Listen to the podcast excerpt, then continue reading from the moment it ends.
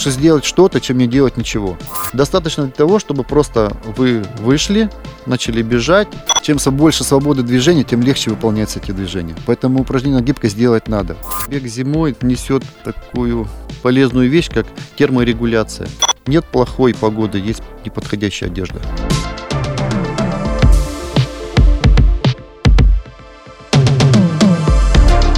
Всем привет! Меня зовут Алла Соколова. Я ведущая и автор идеи подкаста New Runners «Побежали». Мы делаем его вместе с командой подкаст-студии «Терминвокс». И сегодня возвращаемся с новыми выпусками. Активный беговой сезон позади, наступила зима, дни унылые и короткие, хочется спать и ничего не делать. Но ведь делать что-то надо, особенно если хочешь не потерять форму. У многих невольно стал вопрос, где и как тренироваться, в каком режиме. Вообще это важная тема, которую стоит обсуждать. И мы решили, что раз в две недели мы будем говорить со спортсменами, тренерами и другими экспертами о том, как они занимаются в межсезонье и как вообще надо это делать. Сегодня у нас в гостях Константин Голубцов, мастер спорта международного класса, призер чемпионата России, обладатель Кубка Европы в командном зачете. Константин, обращаю внимание, тренер-преподаватель высшей категории по легкой атлетике. Под его началом тренировалось более 200 человек. Он подготовил чемпионку и чемпиона России по спортивной ходьбе. И, кстати говоря, даже был тренером юношеской сборной Китайской Народной Республики в 12-14 годах. Ну что, побежали?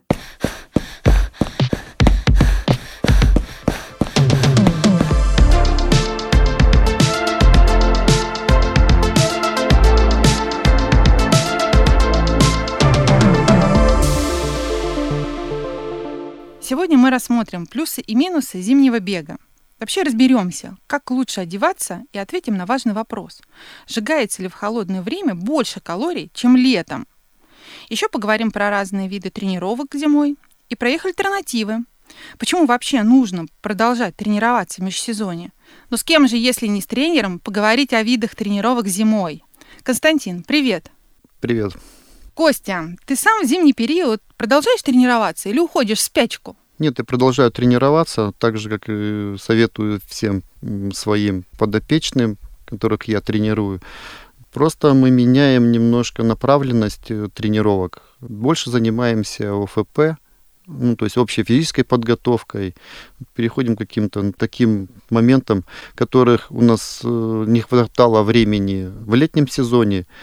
Поэтому осенне-зимний период очень удобный а есть какие-то месяца, вот э, уже по твоему опыту, весной и зимой, в который ты больше добавляешь ОФП? Ну, то есть с какого периода начинается вот это вот межсезонье? Чаще всего это после окончания осеннего сезона, да, и вот... Ну, то есть это октябрь, ноябрь? Да, октябрь. Ну, то есть если взять по классике, то сезон должен начинаться с большего объема ОФП. Объем ОФП должен быть больше, чем беговой.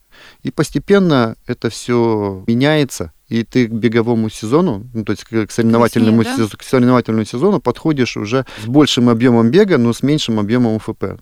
Просто УФП бывает разное. Это не значит, что это постоянно штанга. Там штанга, отягощение, что-то еще. Беговую УФП, прыжковая, на укрепление всех групп мышц. Почему желательно продолжать тренироваться в зимний период, на твой взгляд? Ну, во-первых, можно уделить больше времени проведению в зале. То есть как, бы как раз когда очень холодно, слякотно, да, а в зале тепло, сухо и светло, ну и есть возможность позаниматься. Поэтому часть тренировок проводим в манеже. Вообще, мне кажется, что нужна прям веская такая причина, чтобы заставить себя выйти на тренировку. И, на мой взгляд, поддержание такого показателя, как МПК, это максимальное потребление кислорода, может быть одна из таких причин потому что она отражает эффективность э, сердечно-сосудистой системы.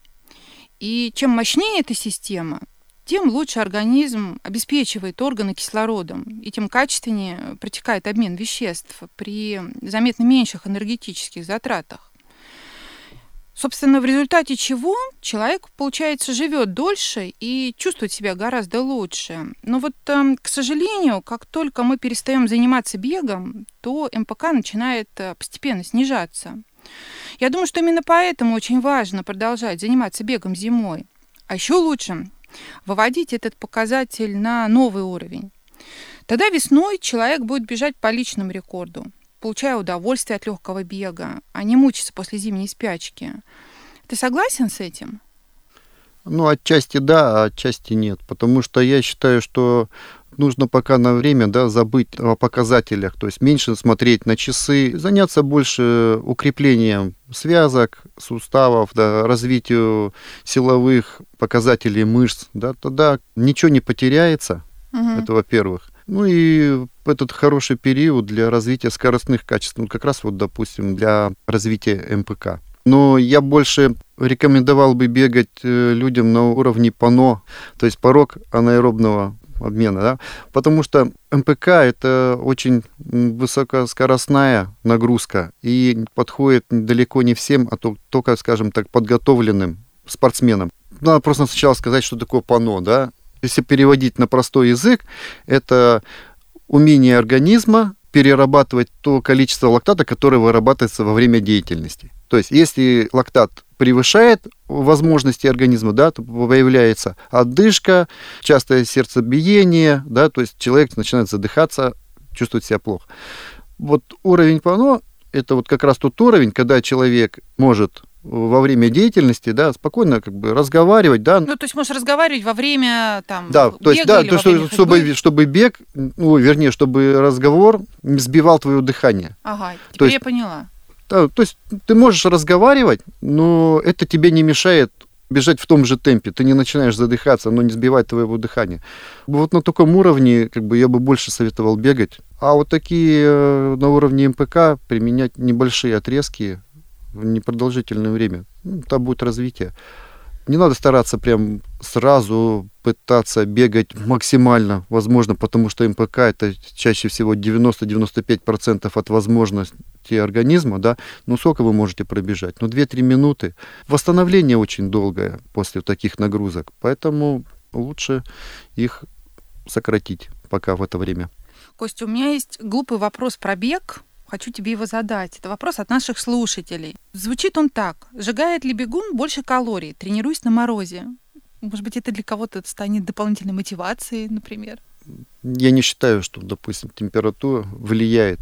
Скорее бы я бы сказал, что бег зимой да, несет такую полезную вещь, как терморегуляция.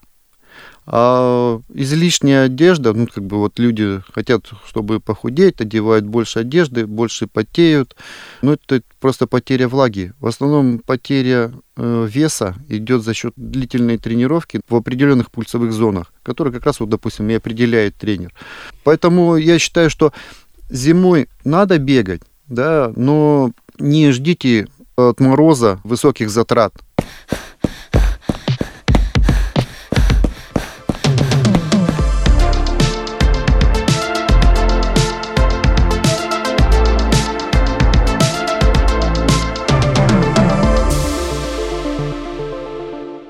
А как ты думаешь, как вот эти 4-5 месяцев а, могут повлиять на физическую форму, если ничего не делать зимой? Ну, я имею в виду с физических нагрузок. Ну, тут, понимаете, у нас в основном организм все действует по определенным шаблонам, по рефлексам. Человек, как и все животные, ближе к холодной погоде начинает накапливать энергию. То есть хотим мы этого и не хотим. И если убрать всю нагрузку и то есть уйти в зиму, организм не перестанет накапливать энергию, которую мы тратили летом. Он понимает, что будут затраты, поэтому он ее немного накапливает, потому что вы ее привыкли тратить. Но если вы убрали нагрузку, он, он все равно продолжит ее накапливать. Поэтому люди в зимний период начинают полнеть. И потом, спохватываясь весной, ой, у меня же там, я же вроде купил слоты, мне же надо вроде готовиться. Выходит весной, тут начинается цветение, у кого-то аллергия, у кого-то лишний вес, пытается делать те же нагрузки, забывая о том, что физическая форма упала, Связки немножко ослабли, мышцы ослабели, делает по старой памяти ту же нагрузку, получает травму, бежит в аптеку, к врачу. Поэтому нельзя, лучше этого не делать. Ну, пере, можно лучше, ну, можно переключиться. поскольку тренироваться приходится в любую погоду, и когда темно, и дует ветер, ну, не знаю, там, когда снег превращается в эту слякоть, ведь это влияет как-то на характер человека? Я бы сказал, что да, потому что это закаливает характер. Человек начинает ну, немножко как бы наступать себе на свою лень. Ну, как я своим объясняю своим подопечным. Э, ситуации на соревнованиях бывают разные. То есть никто не будет отменять соревнования из-за погодных условий. И вы должны быть готовы к любым погодным условиям. Московский марафон часто у нас проходит э, под дождем и в прохладную погоду. Но лето часто бывает жарким, ну, как вот было последние там года два или три. Лето было жарко, все мы тренировались в короткой форме, наступил самый главный старт сезона, все выходят опять в короткой форме, то есть не делая поправку на температуру и дождь. И потом начинаются в конце дистанции сходы. Поэтому вы учитесь правильно подбирать обувь, вы учитесь правильно подбирать одежду, носки. Какие носки вам лучше одеть, чтобы у вас не случилось ни натирания, ничего. Обувь имеет значение. Для бегуна это очень важно, э, какую обувь одеть, особенно в дождливую погоду. Давай тогда поговорим немножко вот про одежду. Действительно, как разобраться в этих кроссовках, ну хотя бы вот какими-то общими чертами можешь вот объяснить? Ведь наверняка летом одни кроссовки, на соревнованиях другие, там зимой третий виды кроссовок. Наверняка в манеже вообще четвертый вид кроссовок вы используете. Или как? 3-4 пары человеку будет вполне достаточно. Да, летом используется другая обувь, потому что как бы нужна большая вентиляция.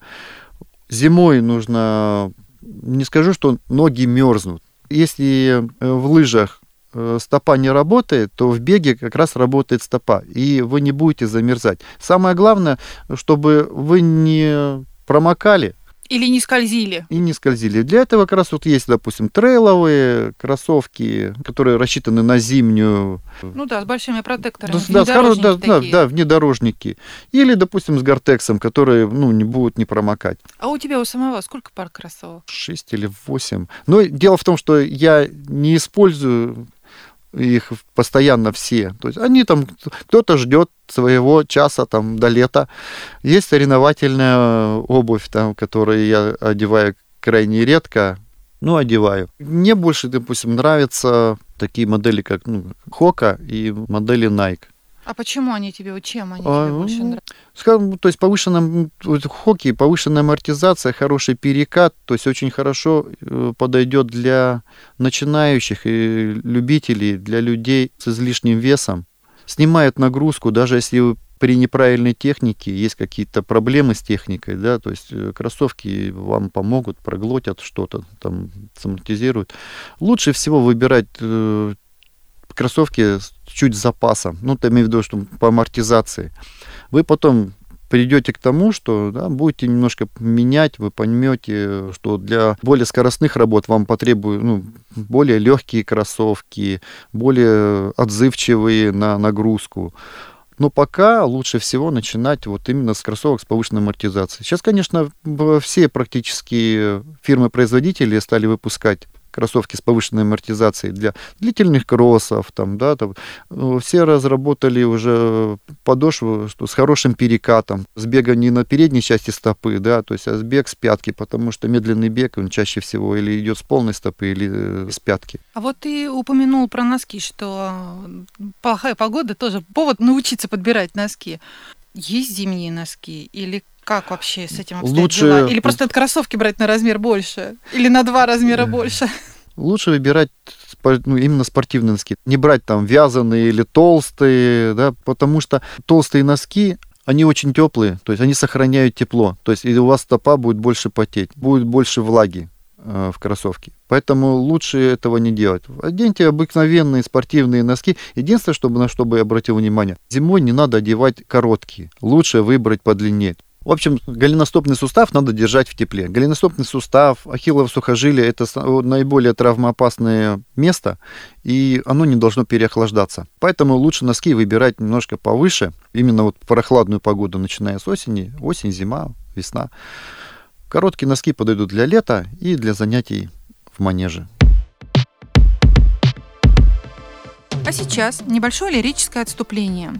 Я часто думаю о том, что у любительского спорта есть преимущество перед профессиональным. Ну вот самое очевидное – это время. Если в большом спорте вся твоя жизнь подчинена соревнованиям и тренировкам, то в любительском в этом намного проще. Можно заниматься чем-то еще. Тем более любители часто открыты к новому и не зациклены только на спорте. Поэтому я расскажу вам про классный проект наших партнеров Levi's Music Project. Он для тех, у кого есть амбиции в музыке. Это международный образовательный проект для молодых музыкантов. Он помогает начинающим исполнителям на старте их карьеры. Ребят обучают санкрайтингу, саунд-дизайну, продвижению, селф-менеджменту и вообще прочим полезным вещам. Третий сезон проекта стартовал в ноябре. Он состоит из трех блоков – Первый, например, был посвящен вдохновению и написанию музыки. А ментором этого блока, между прочим, была Монеточка. Сейчас в декабре идет второй блок под названием Studio Session. Он про саунд-дизайн и саунд-продакшн, а также про то, как делать качественный звук и сведение этого звука в домашних условиях, что, конечно, очень актуально во время ковида. Менторы этого блока – группа Cream Soda. Кстати, они запустили челлендж – по его итогам музыканты выберут 10 самых крутых работ и позовут авторов на специальный эксклюзивный воркшоп. И там будет возможность поговорить с Крем-Сода о музыке и творчестве, ну и, конечно, обсудить свои идеи. Присоединиться к проекту и заодно узнать про челлендж очень просто. Надо подписаться на сообщество Levi's Music Project ВКонтакте. Там публикуется все, от лекций, челленджей до конкурсов и заданий. Участие в проекте бесплатное. Ссылка на сообщество Levi's Music Project в описании выпуска.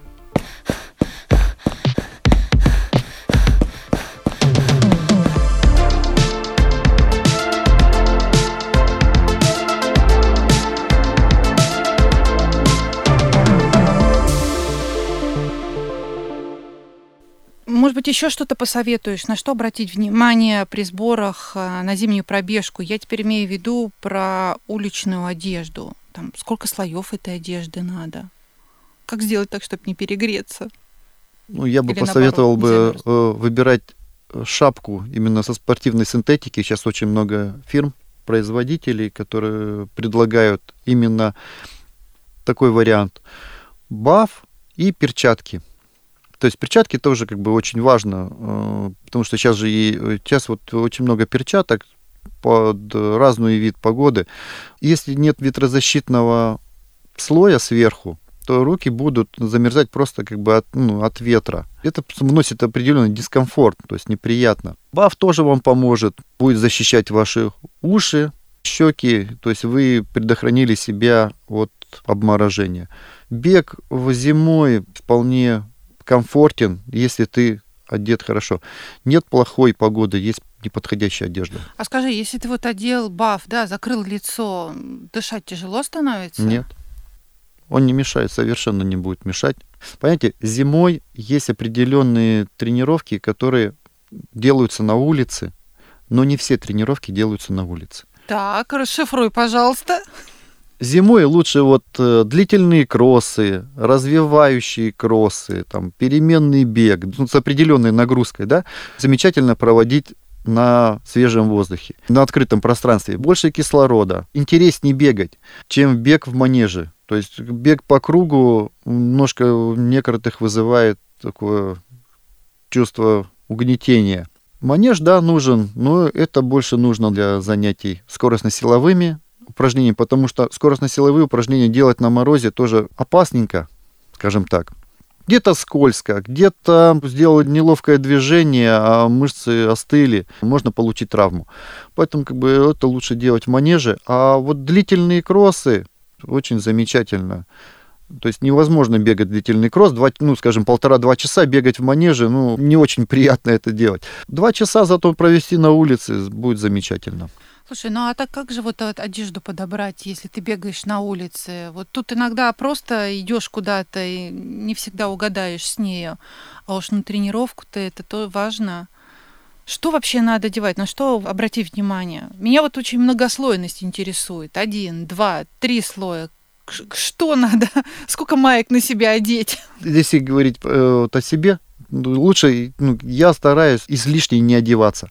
Самое главное, допустим, да, это сделать разминку дома, суставную гимнастику. Просто проверили все свои суставы, что они все двигаются, работают, нет, нет болевых ощущений, и мы готовы начать.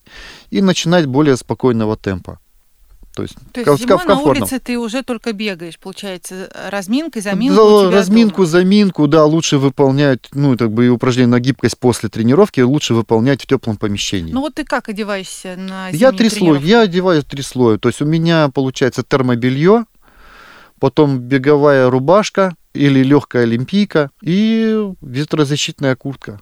А низ? Два слоя, получается? Да, вниз получается два. Да, да, да, одеваю тоже два слоя, но это получается или термобелье, или тайсы. Тоже стараюсь, допустим, да, одеть э, ветрозащитные еще такие, ну, как бы есть легкие ветрозащитные стены. Сейчас, допустим, я еще купил себе тайсы, да, то есть, которые предназначены для зимней погоды. То есть у, у них спереди э, идет ветрозащитная такая поверхность, поэтому термобелье и Слушай, скажем, ну, Вот у нас зима бывает разная. Вот э, выйти на тренировку в минус 5 или в минус 15. Э, Понимаете, то, что разница? вот... Да, есть разница, потому что в минус 5, как бы, ну, ты одеваешься, стараешься по погоде. Нужно стараться одеться, то есть не перегреваться чем больше на тебя одето, тем больше ты будешь потеть. То есть тем больше на тебе скапливается влаги, а соответственно вода теплоемкое очень вещество. Она не будет брать, если тепла снаружи нет, она будет брать тепло с тебя. Соответственно, вот получается так, что когда человек остановился, э, что-то немножко задержался на улице, эта влага начинает брать тепло с тебя. Потом получается так, что где-то что-то застыло, ну, замерзло, застыло, заболело, просто от того, что слишком излишне оделись. Достаточно для того, чтобы просто вы вышли, начали бежать, в беге температура поднимается, вы будете чувствовать себя комфортно. Главное, чтобы вас не продувало, чтобы у вас была ветрозащитная куртка, которая вам сохранит тепло, то, которое вам необходимо. Кость, а есть ограничения по времени, если на морозе занимаешься?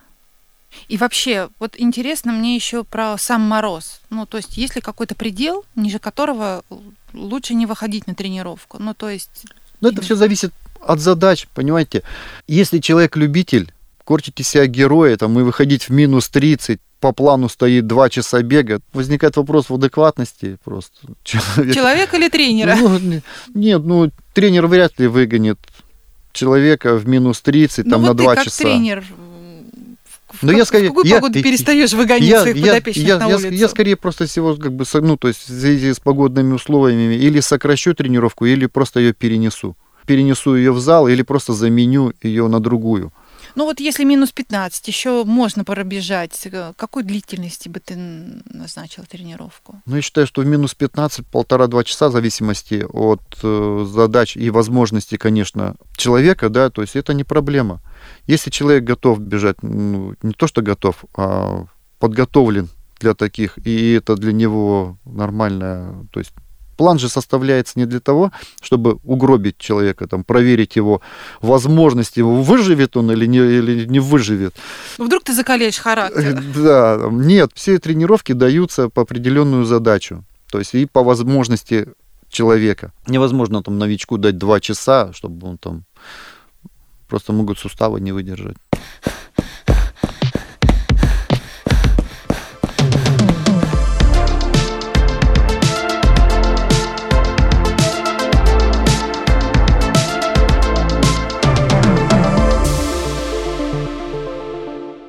Давай как раз и поговорим про виды тренировок.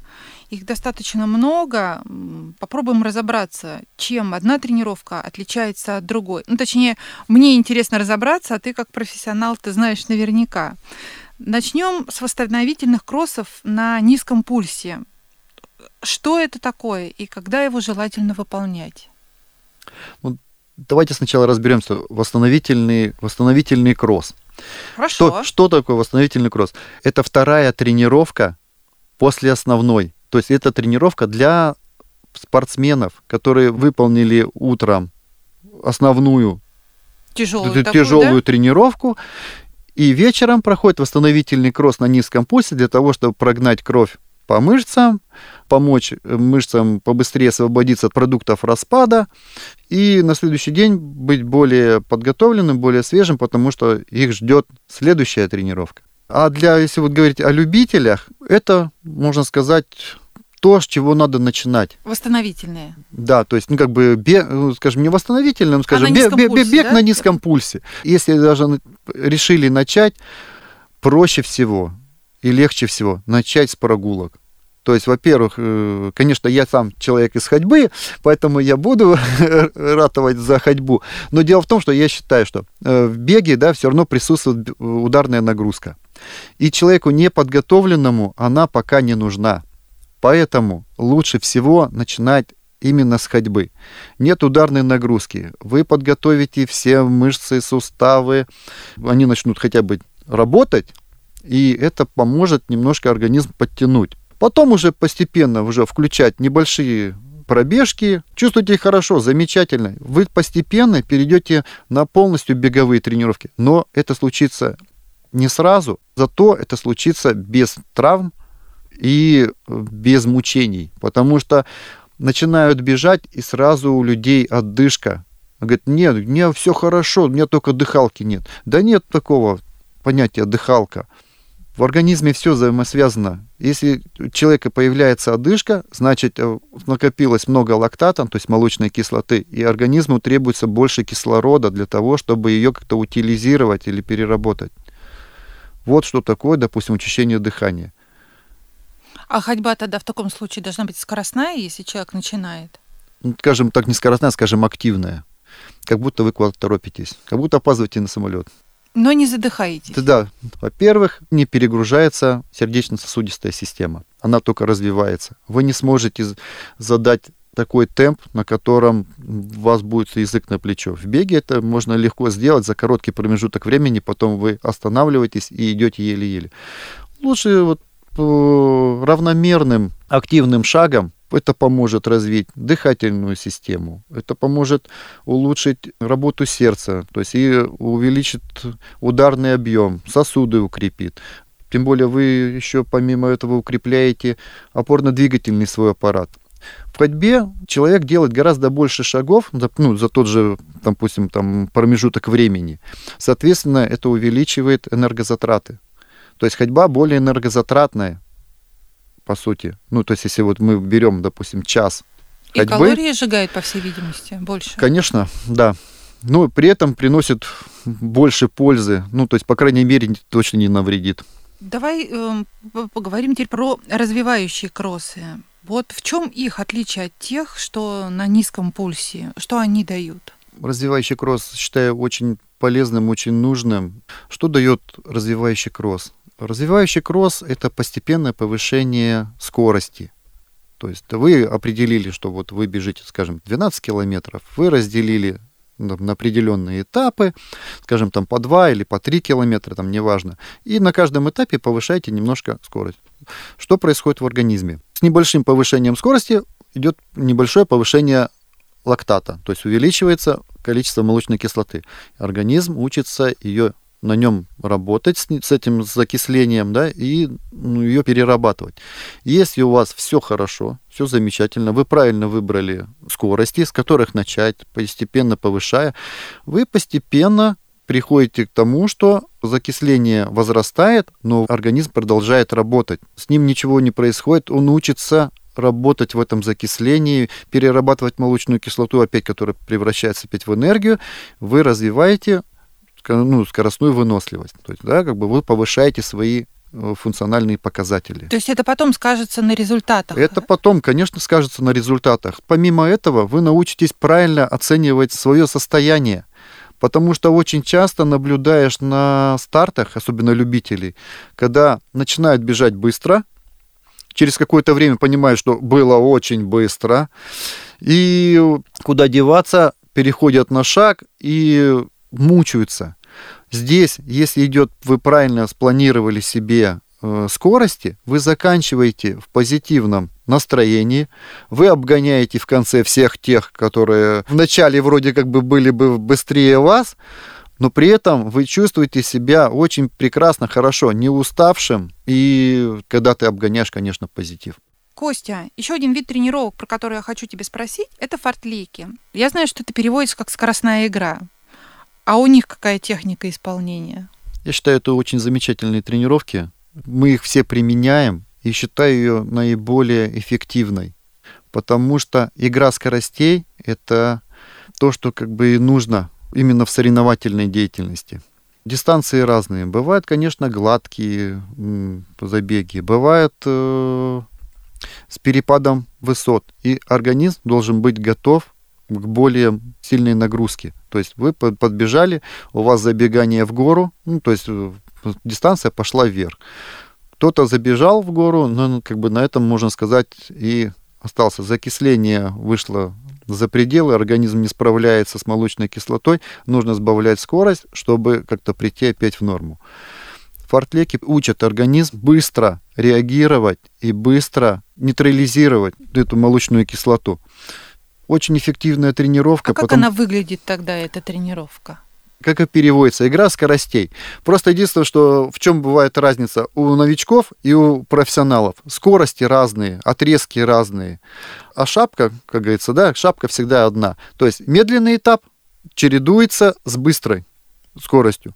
То есть потом идет опять медленный этап. Организм начинает привыкать и пытаться нейтрализовать все, что он накопил на быстром отрезке и быть готовым опять к следующему. Кость, а чем тогда это отличается от интервальных тренировок? Ведь там тоже идет чередование. Интервальные тренировки подразумевают собой отдых более, может быть, пешком, может быть, полный отдых. То есть это именно работа на определенных отрезках, скажем, там 10 раз, скажем, там по километру, да, с отдыхом 2-3 минуты, ну, там, пешком. То есть вот такие жесткие ограничения – это характерный признак интервальной да. тренировки. И еще Фортлек чаще всего проводится дистанция побольше, ну, примерно около длительных кроссов. Это сколько? Ну, скажем, допустим, человек бегает длительные кроссы, скажем, там 15-18 километров. То есть фортлек он тоже может сделать 15 километров, но уже, допустим, включив в него, допустим, небольшие ну, скажем, там 5-6 отрезков, да, на которых он может сделать ускорение, ну, скажем, там от 100, допустим, до 300 или до 400 метров, и опять перейти в кроссовый режим. А интервальные тогда, они, получается, более короткие суммарно? Интервальные, да, они более короткие, но они более мощные, они, более, они выполняются вот как раз вот на уровне МПК, и вот, ну, как бы, чем и отличается. А это все делается на уровне пано, Поэтому как бы они переносятся легче, но они еще психологически э, веселее. Просто как бы вот, допустим, там темповый бег или вот короткие отрезки, да, где нужно максимально выкладываться и держать определенную скорость. Здесь это делать гораздо проще и интереснее. То есть эта тренировка чисто психологически заходит легче и легче воспринимается спортсменом. А интервальная как тяжелая работа? Ну, тут да, тут приходится потерпеть. Интервальная тренировка это не 2-3 отрезка, там, там, скажем, там, да, если мы готовимся к марафону или полумарафону, да, это примерно 10-12, то и 15 отрезков, да, то первые три, конечно, делается легко. Я всегда говорю, первые три может сделать каждый. Основная работа это вот последние половины, то есть вторая половина этого количества первую половину может сделать э, легко. Поэтому, я говорю, ребята, рассчитывайте свои силы. Вам в конце придется бежать примерно с такой же скоростью, поэтому вы немного оцениваете себя, ну, сделайте немножко чуть запас, может быть. Еще один вид тренировок, который меня интересует, это темповые тренировки. Вот что они улучшают и какова их длительность тогда? темповые тренировки, но это можно сказать, что это будет где-то, наверное, половина или две трети от соревновательной дистанции, ну, то есть я имею в виду основной. То есть если вы готовитесь пробежать скажем, там, полумарафон, да, то темповые тренировки у вас будут где-то от 6-8 километров до 15-16 километров. Да, ну, бывает где-то вот, вот так. И проводятся они вот э, чаще всего в процентном, если соотношении взять, ну, около соревновательной скорости, ну, может быть, немного тише. Ну, то есть все, высокая все, скорость такая, с, с высокой скоростью, да, и как бы и эту скорость нужно поддерживать на одном уровне. Но это, получается, и пульс высокий. Да, но одна из самых тяжелых таких тренировок. Слушай, а вот э, если мороз, например, на улице, холодно, стоит ли снижать или лучше заменить эту тренировку? Лучше бывает сделать полный объем тренировки, но с меньшей интенсивностью. Чем увеличить интенсивность, но сократить расстояние. Ну, если мы говорим как раз, вот, допустим, о подготовке к нашим забегам, или перенести тренировку, тогда, скажем, там, если погодные условия не позволяют, перенести в манеж.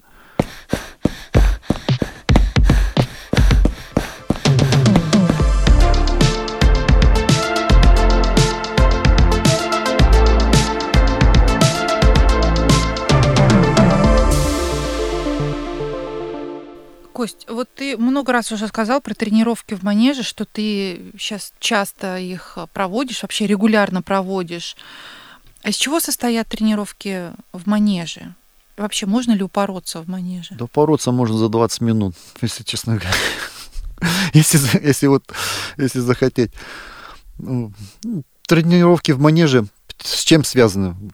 Во-первых, конечно, в манеже тепло, сухо и светло. Количество света да, влияет на позитивное восприятие. 75% информации он воспринимает визуально. И когда у нас мало света, вот возникает такой депресняк. А когда сухо, светло, да, как бы более-менее ну, настроение поднимается, замечательно, хочется, ну, хоть, можно немножко поработать. Тренировка складывается из чего? То есть, ну, как обычно, то есть, да, это вот суставная гимнастика, потом разминка, то есть подготовка. Разминка – это подготовка к деятельности. Поэтому я ребятам и говорю, то есть, если у нас подразумевается там, бы, тренировка скоростная, то есть, говорю, ребята, надо и разминочку заканчивать, да, более быстро, то есть дать организму понять, что будет, к чему вы его готовите. И поэтому очень сильно удивляюсь, когда на соревнованиях видишь, что люди бегают еле-еле-еле-еле там трусой, пытаясь сэкономить какую-то, как они считают, энергию на бег. То есть они ничего не экономят, но они ничего и не разминают. Потом начинается быстрый бег, начинает болеть бок, ну, то есть схватывает спазмы, э, печень спазмируется. Вы говорят, как так? Почему? А вы не подготовили организм к деятельности и начали вот, как бы для него это шок, для него это стресс. Разминка – это вот подготовка к деятельности. Если вы готовитесь, значит, покажите ему, что его ждет, скажем так.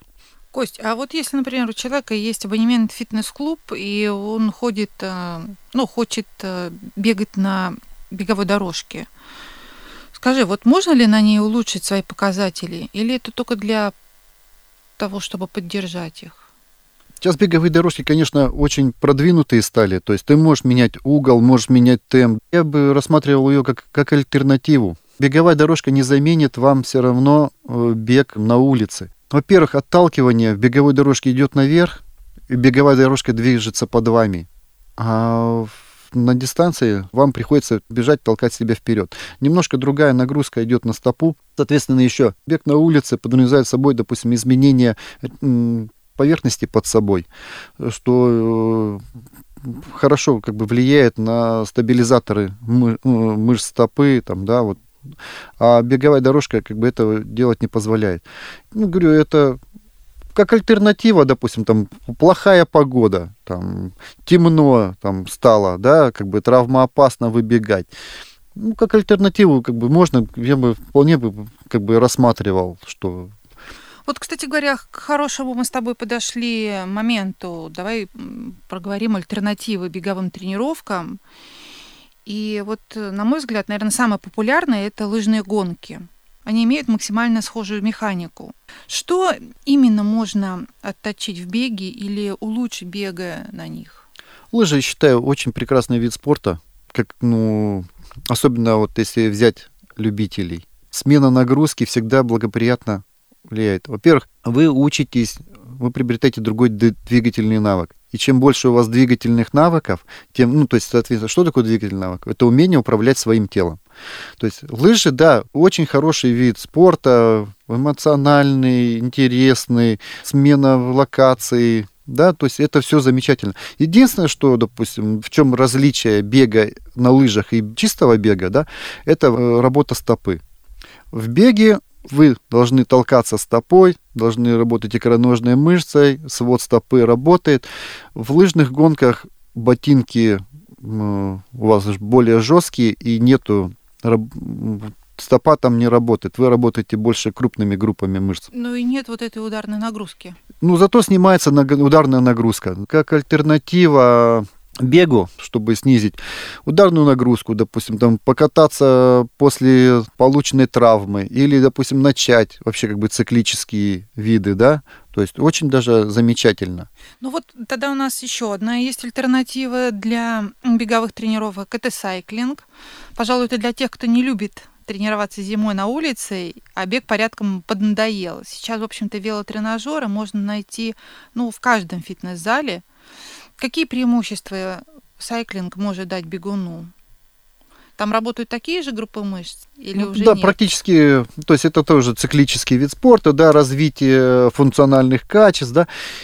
Ну, э, я бы его как бы рекомендовал бы это как больше как альтернативу после, после травм. Снять ударную нагрузку. В чем его позитив? Это развитие каденса, как сейчас говорят, допустим, да, ну, скажем, проще говоря, частоты. Что такое частота? Это же не только, допустим, там сила мышц, да, это больше э, работа над нервной системой, умение быстро управлять, то есть быстро менять, э, кому напрягаться, кому расслабляться. То есть вот это и есть как бы, да, то есть вот тут велоспорт как бы очень помогает. Ну, тогда из тренажеров, а, может быть, еще рассмотреть эллиптический тренажер, так называемый эллипс. Что на нем можно отработать? Я не воспринимаю его, как бы я, не, конечно, я его не пробовал. Ну, кому-то нравится бы шагать, кому-то нравится, кому-то нравится беговая дорожка, кому-то нравится вот шаговый тренажер, да. То есть каждый выбирает как бы сам. Ну, это, в общем, не полная тренировка. То есть я тебя правильно понимаю, что заменить полноценную тренировку Полноценную беговую, беговую тренировку это не получится. Это как бы просто как бы, ну, я бы как альтернатива. Как альтернатива, вот. Ну, мы и разбираем, в общем-то, альтернативу. Ну, допустим, да, там освободился поздно, сейчас вот темнеет рано, э, на улице может быть скользко, э, тренировку вроде как бы сделать бы надо. Вот желание, желание есть. Да, тогда, допустим, да, очень замечательно подойдет, если у вас есть абонемент, вы пришли и сделали тренировку, допустим, или на беговой дорожке, или сели, покрутили там велосипед.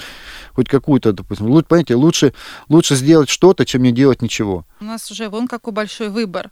Ну, конечно, есть еще один вид альтернативы, про который я не могу тебя не спросить, потому что девушки часто этим интересуются. Речь идет про зумбу. Может ли этот интенсивный танец стать альтернативой тренировке? Ведь э, вроде как пульс подскакивает, калории сжигаются. Ну, я бы больше рассматривал бы, ну, то есть, как вид деятельности, да, замечательный, но он за вас не побежит. То есть, если вы решили, там, записались на какой-то забег, да, то вам надо как раз вот именно и бегать. Зумба как сказать, дополнение, что ли. То есть, да, вам поможет это как раз, допустим, развить какие-то двигательные навыки. У вас появится больше багаж движений. Это вам поможет больше координировать свои движения более правильно, меньше тратить. То есть, да, это замечательный вид. Но если вы готовитесь к беговому какому-то соревнованию, да, то есть он, это не замена. Это это, как, как сказать, можно... Это больше для настроения? Настроение, координация. То есть это вот как дополнение.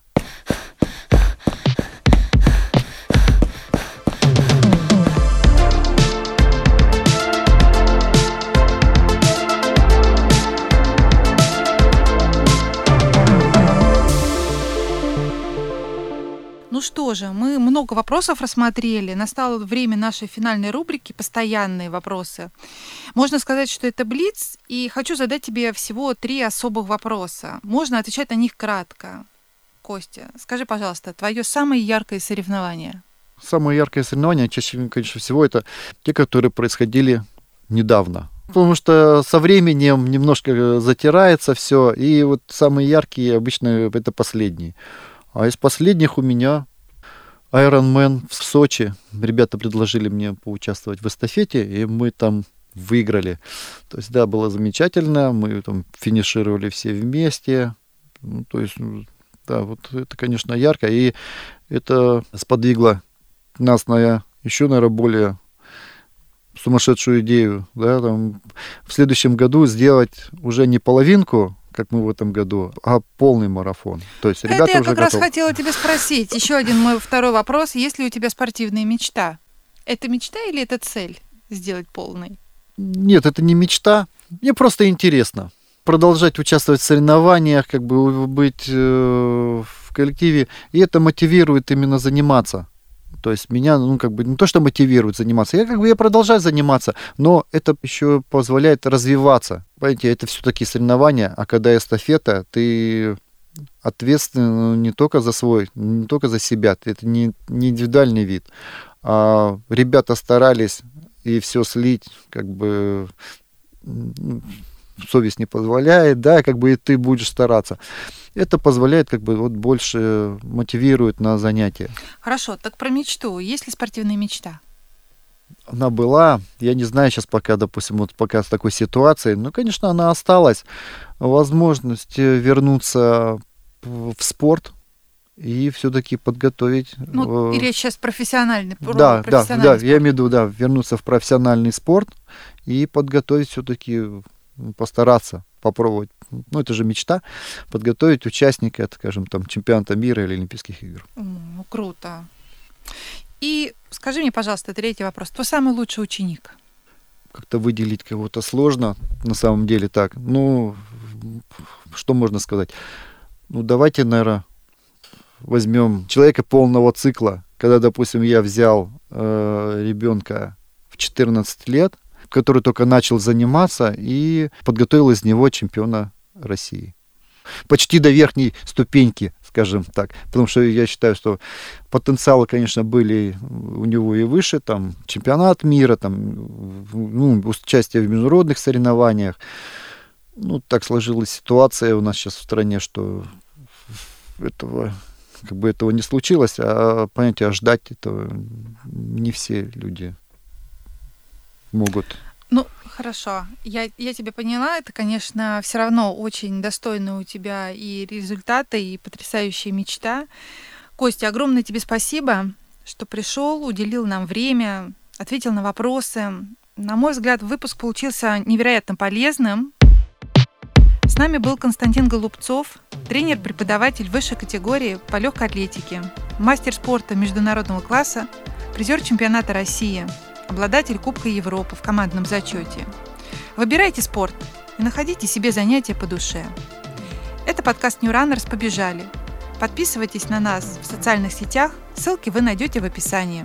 Ставьте оценки, пишите комментарии, советуйте нам героев и темы.